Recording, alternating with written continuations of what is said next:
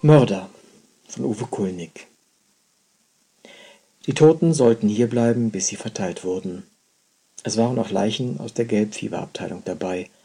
Alle warteten auf die Obduktion oder Verbrennung. Wir warten ist gut, sagte Bauer zu Grindel. Die warten auf gar nichts mehr. Kannst du's wissen? Vielleicht? Bauer schob seinen Mundschutz zur Seite, steckte eine Zigarette zwischen die Lippen und sog daran, als wollte er sie in einem Zug inhalieren. Den Rauch stieß er zur Decke und sah dabei den Gang hinunter.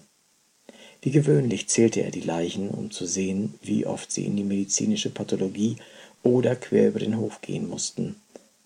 Bei ungeraden Zahlen ging er als Zweiter, so sparte er sich einen Weg. Es stank heftig, aber sie hatten sich daran gewöhnt. Kalter Schweiß war noch das angenehmste. Etliche Tote hatten unmittelbar vor ihrem Ende ihre Blase oder den Darm entleert und von manchen Bahren tropfte es auf die weißen Bodenfliesen und bildete bräunliche Schlieren. Die Gerüche lagen schwer und aufdringlich in der Luft wie ein Ekelparfum. Gleichgültig ging Bauers Blick über die Szene hinweg. Etwas irritierte ihn. Sein Blick sprang erneut von Körper zu Körper. Fünf Frauen, zwei Kinder, sechs, acht, zehn, zwölf, vierzehn, fünfzehn Männer. Grindels Augen folgten Bauers Blick, und er erkannte gleichzeitig, was nicht stimmte. Er ging hinüber zur letzten Leiche. Sie war wie alle anderen mit dem üblichen, hinten offenen Patientenhemd bekleidet, nur dass dieses blütenweiß war. Am Ringfinger der blassen rechten Hand steckte außerdem vorschriftswidrig ein breiter Ehering. Grindel beugte sich vor, zog den Gummihandschuh aus, um der Leiche den Ring abzustreifen. Bauer hustete seine Raucherbronchitis heraus und schnauzte mühsam. Zieh den Handschuh wieder an. Willst du dich mit irgendwas anstecken? Grindel sandte Bauer nur einen mitleidigen Blick zu und schüttelte den Kopf. Vergiss es. Und übrigens, wieso hat der Kerl seinen Ehering noch um? fügte er hinzu. Was weiß ich? Grindel griff dem Toten ans Kinn, drehte dessen abgewandten Kopf und sah ihm ins Gesicht. Scheiße! schrie er und zuckte erschrocken vor der Leiche zurück als hätte der tote Mund versucht, ihn zu beißen. Er warf dem Kollegen einen fragenden Blick zu. Der erkannte den Toten ebenfalls, wurde blass und deutete nur mit dem Kopf zur Tür. Grindel schob hastig eine im Weg stehende Bahre zur Seite, so dass die darauf liegende Leiche auf die Fliesen klatschte. Er sah sich kurz um, stürmte ohne ein weiteres Wort durch Bauers blaue Rauchwolke hindurch zum Ausgang, riss die Tür auf und war verschwunden. Die blauen Augen des Toten starrten Bauer gebrochen an. Ihm wurde schlecht vor Angst und er musste kotzen.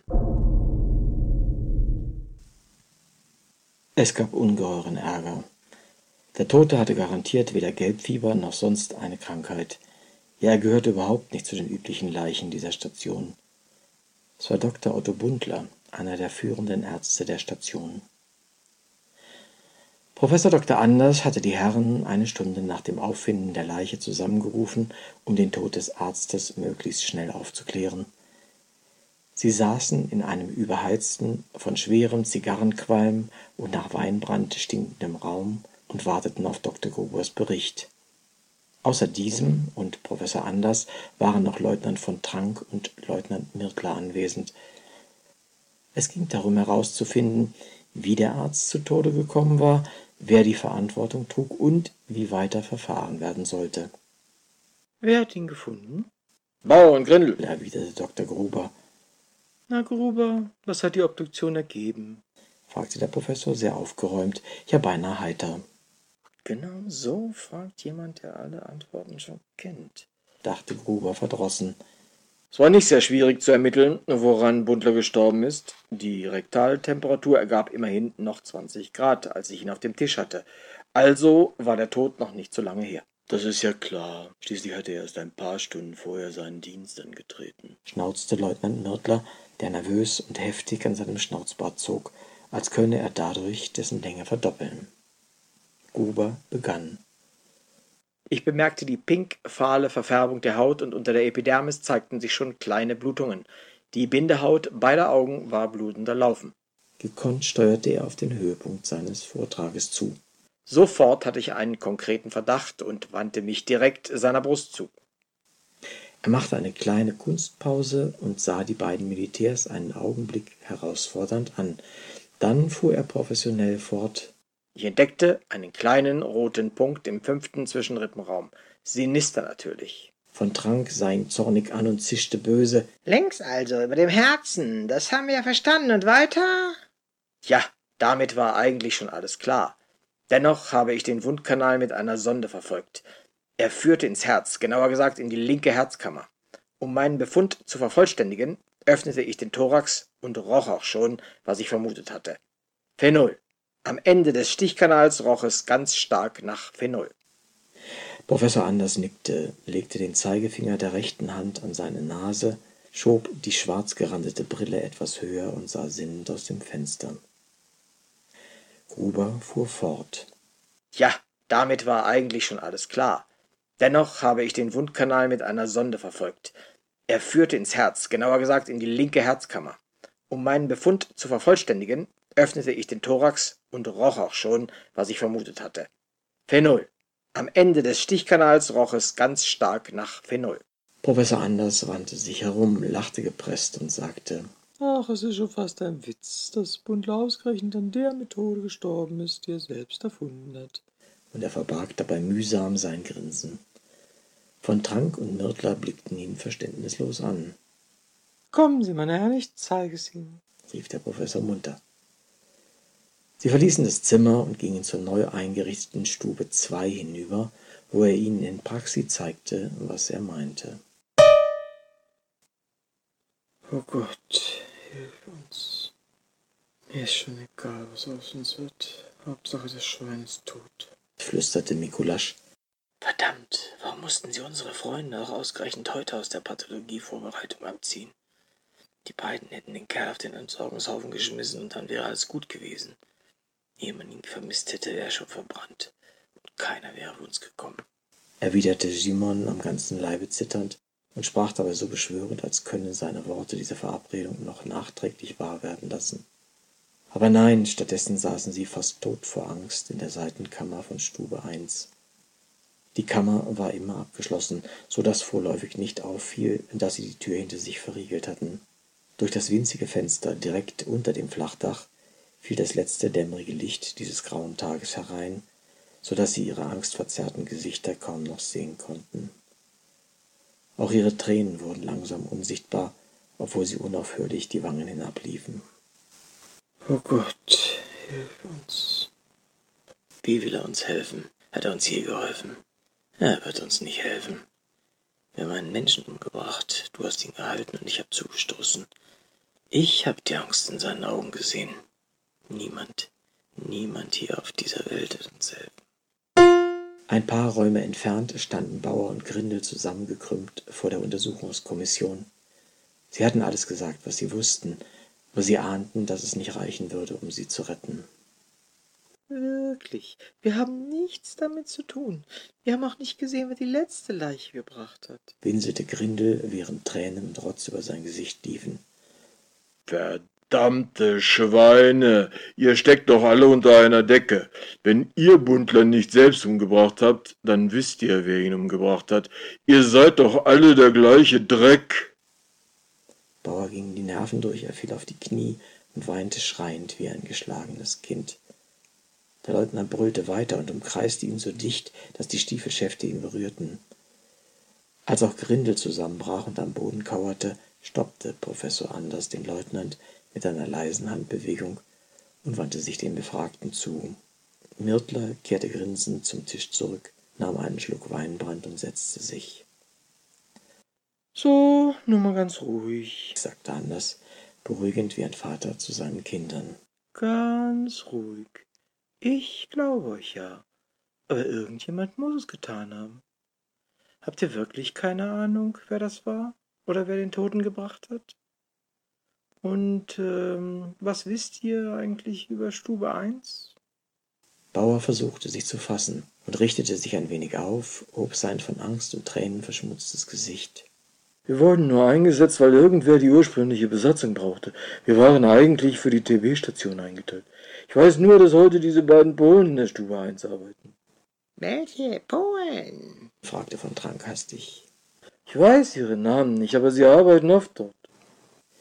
Ihr wisst doch ganz genau, wie sie heißen, ihr Lunken, sagte der Professor immer noch leise, aber mit bösem Unterton, plötzlich alles Väterliche von sich abstoßend. Warten Sie, ich sehe in der Liste der Helfer nach. Hier sind sie schon. Hier steht, dass Kollege Schnabel die ursprünglich beim Leichentransport eingeteilten Helfer für histologische Arbeiten an Gewebeschnitten geholt hat.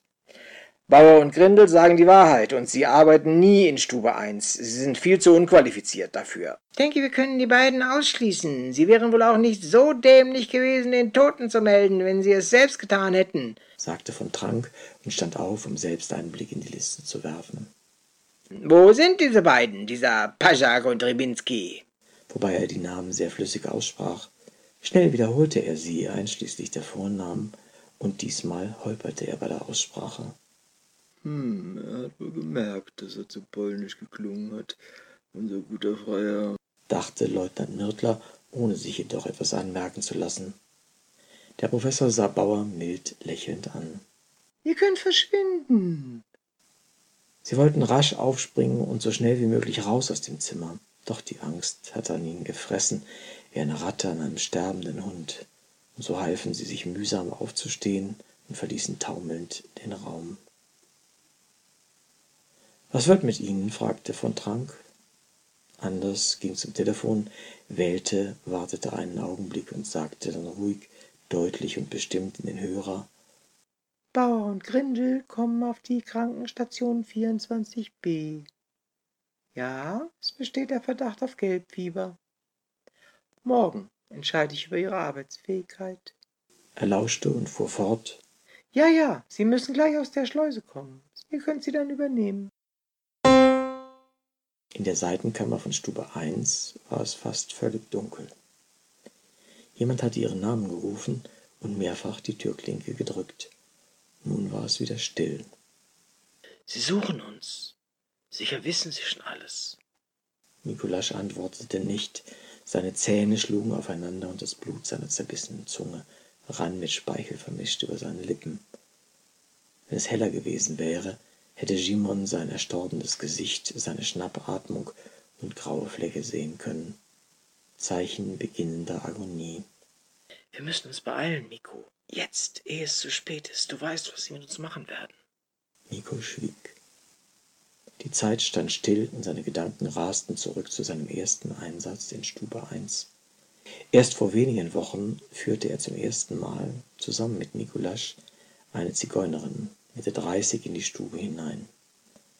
Sie setzten sie auf einen der beiden Hocker. Die Fenster des kleinen Raumes waren mit weißer Farbe blind gestrichen, so dass er nur matt von der Sonne erleuchtet wurde. Gleich neben der Tür stand ein kleiner Metalltisch, auf dem medizinische Utensilien, ein Satz Spritzen und, unsteril gelagert, circa 15 Zentimeter lange Kanülen lagen. Direkt daneben stand eine Flasche mit gelblicher Flüssigkeit.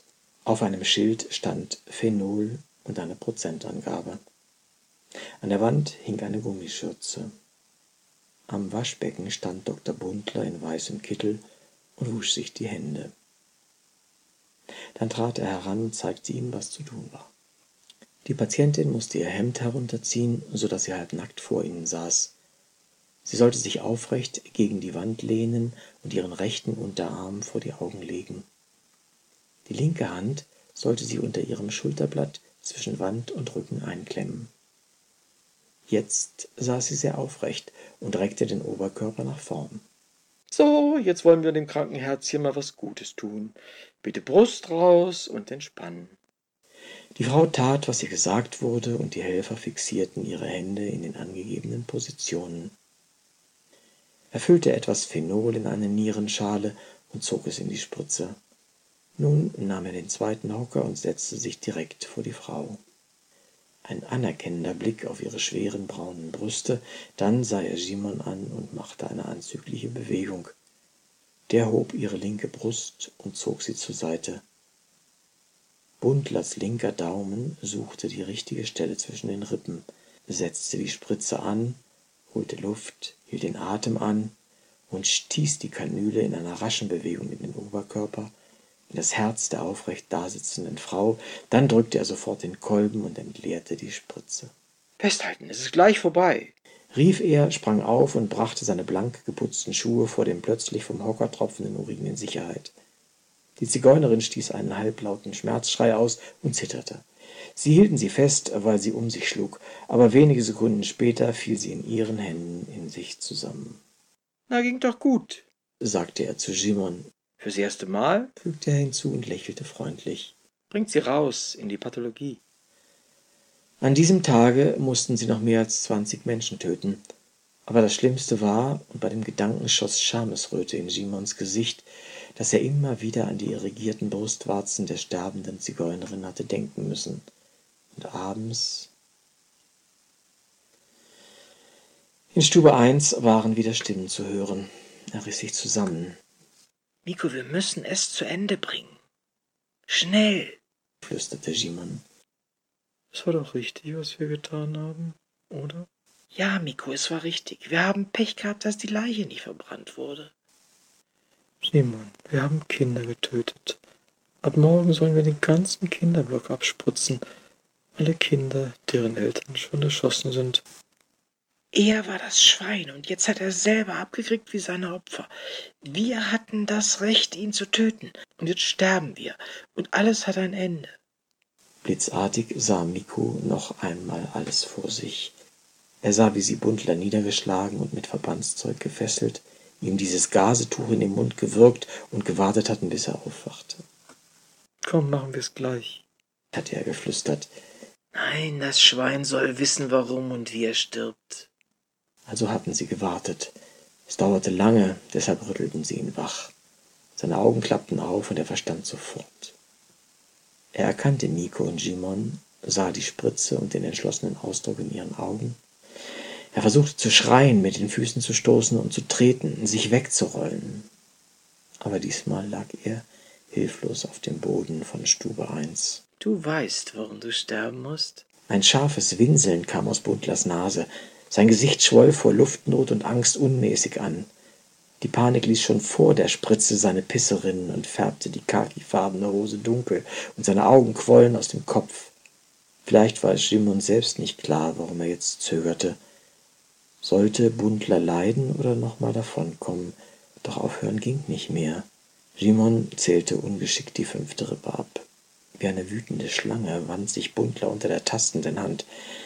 Simon hatte Miku angesehen, worauf der Buntlers Oberkörper fest auf den Boden drückte und Simon die Kanüle in den Körper des Arztes jagte.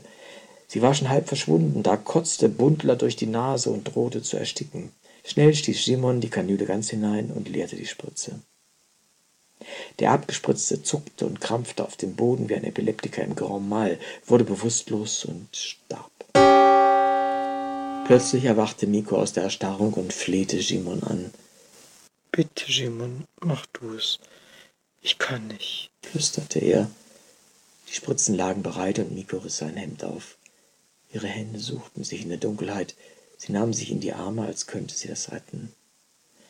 Miko lehnte sich mit dem Rücken an die Wand, führte die Hände seines Freundes an den richtigen Punkt, streckte die Brust nach vorn und sagte Mach schnell. Draußen wurde es lauter. Sie holten tief Luft, hielten den Atem an. Dann spritzte er den Freund ab. Der immer gleiche halblaute Schmerzseufzer erklang und Nico sank zusammen. Simon suchte die andere Spritze. Donnernd rüttelte draußen jemand an der Klinke. Hat jemand diesen verfluchten Schlüssel? Verdammt, wo ist diese Spritze? Verdammt, stieß Simon leise hervor. Er tastete nach ihr, beinahe fiel sie herunter. Hastig nahm er sie, fühlte den Punkt setzte die Kanüle an, suchte in seinem Gedächtnis nach dem verblaßten Gesicht seiner Frau, und die Tür flog auf, blendend stürmte Licht herein, Leutnant von Trank sprang vor und schlug Jimon die Spritze aus der Hand. Das könnte so passen, du Sau!